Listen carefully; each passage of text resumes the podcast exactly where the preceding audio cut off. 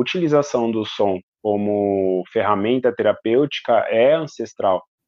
Ah, até onde eu consegui acessar, do ponto de vista antropológico, as duas grandes formas de você uh, promover cura pelos povos originários eram através de ervas, reino, vamos dizer, vegetal, uhum. e através do som, seja com instrumentos ancestrais ou seja sons produzidos com a própria voz.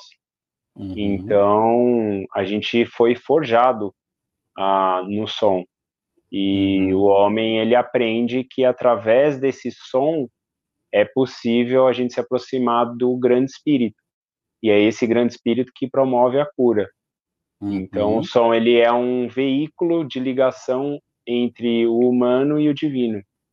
Sim. Essa é a, é a visão meio que cosmológica ah, em diferentes regiões, de diferentes períodos, mas que os povos ancestrais e originários tinham e têm até hoje, porque eles ainda existem e ainda utilizam uhum. em suas cerimônias. Não, não existe uma cerimônia, é, seja ela de aproximação espiritual com o grande espírito ou de cura, que não utilize som. É, uhum. É, uhum. é muito raro de se ver. A gente conhece muito, por exemplo, as jornadas xamânicas com os tambores. Então, somos né, um país que bebeu muito da cultura africana uhum. é, e também da cultura indígena. Então, são, são duas culturas muito, muito musicais. E os tambores têm a questão do ritmo. Então, essas jornadas xamânicas, elas funcionam por conta do ritmo. Então uhum. a ciência vem descobrir depois com pesquisas que esse ritmo ele funciona como um marcador de entrainment, que seria um sincronizador uh, dos hemisférios cerebrais ou de coerência cardíaca, que é impulsionado pelo som, pela energia uhum. sonora que vai sendo produzida pelo tambor.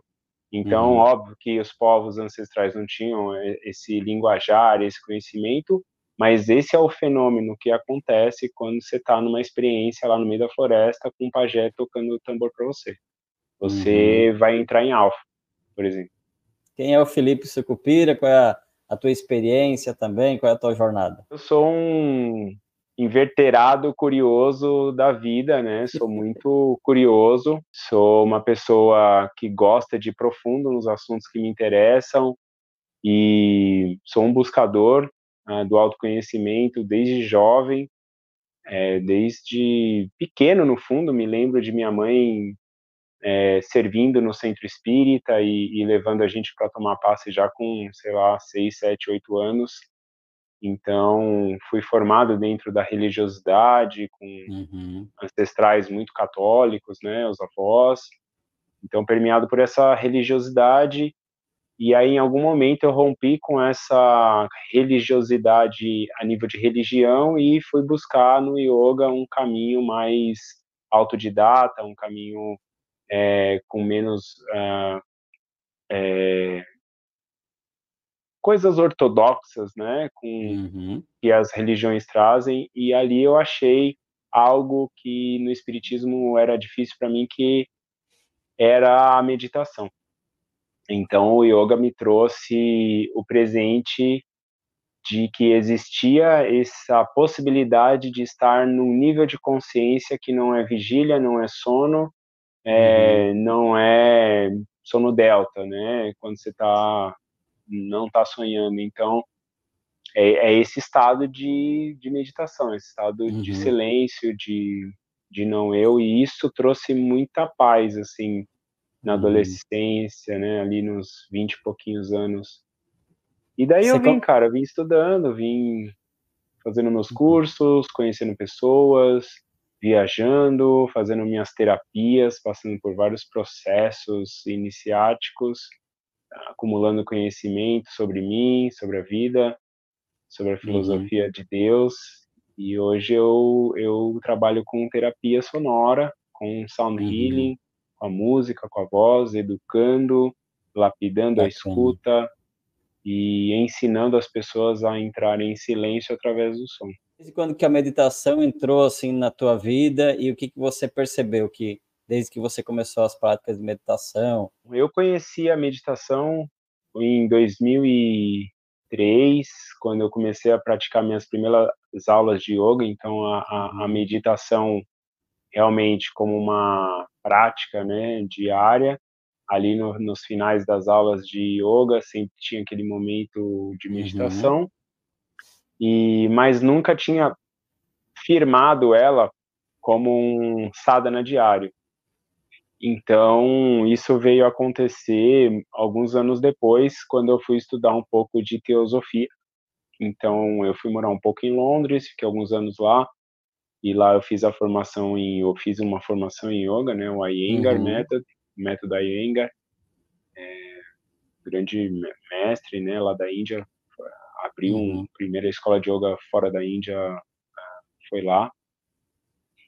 E aí sim, né, eu consegui aprofundar e quando eu retornei para o Brasil, ah, estudando um pouco da teosofia, porque dali aí eu fui conectar com Krishnamurti, fui conectar com Paramahansa Yogananda, uhum. e essa, essas, essas consciências que orientalizaram o Ocidente, né? Então, ali eu conheci uma pessoa, que é o Ricardo Giorgini, e ele é um grande estudioso dos livros da, da Alice Bailey, do mestre Javal Ku, Uhum. E ele tem um curso que chama-se Introdução à Meditação.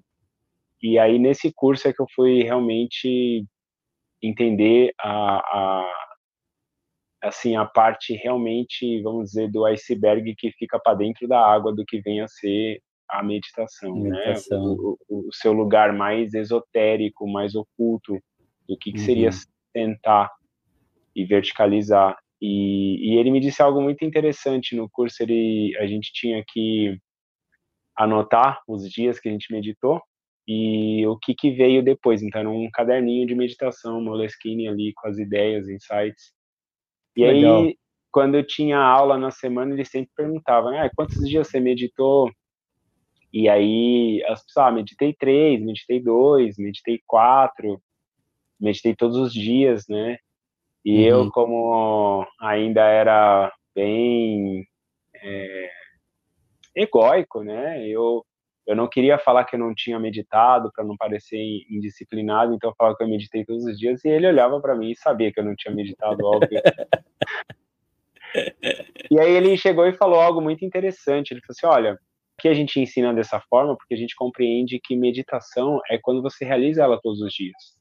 Uhum. Se não é todos os dias, não é meditação. É relaxamento, é concentração, é focalização, é visualização, mas não é meditação.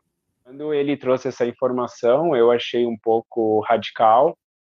E aí depois ele, ele disse que a gente só entenderia quando a gente realmente firmasse a meditação todos os dias e seguisse uhum. por alguns meses assim, que ia chegar um momento que algo ia acontecer e a resposta ia vir. Uhum. E aí chegou um momento, passou alguns anos, eu não meditei todos os dias, até que chegou um momento que aconteceu algo que eu decidi ancorar a meditação como algo, como algo diário uhum. e fui me pôr à prova. E aí realmente chegou um momento, depois de muitos meses, que aconteceu algo. Né? É, eu tive uma experiência ah, sem usar qualquer tipo de substância externa que uhum. foi uma experiência profunda, assim, de conexão, é onde eu senti um, uma paz, um estado de elevação muito impressionante de silêncio, uhum. que eu já tinha sentido algumas vezes, mas não de forma provocada por mim mesmo, né? Só de forma espontânea na natureza. E ali eu, eu entendi o que que por que, que tem que ser todo dia? E aí eu, eu escrevi para ele e falei, nossa, agora, agora eu entendi, né?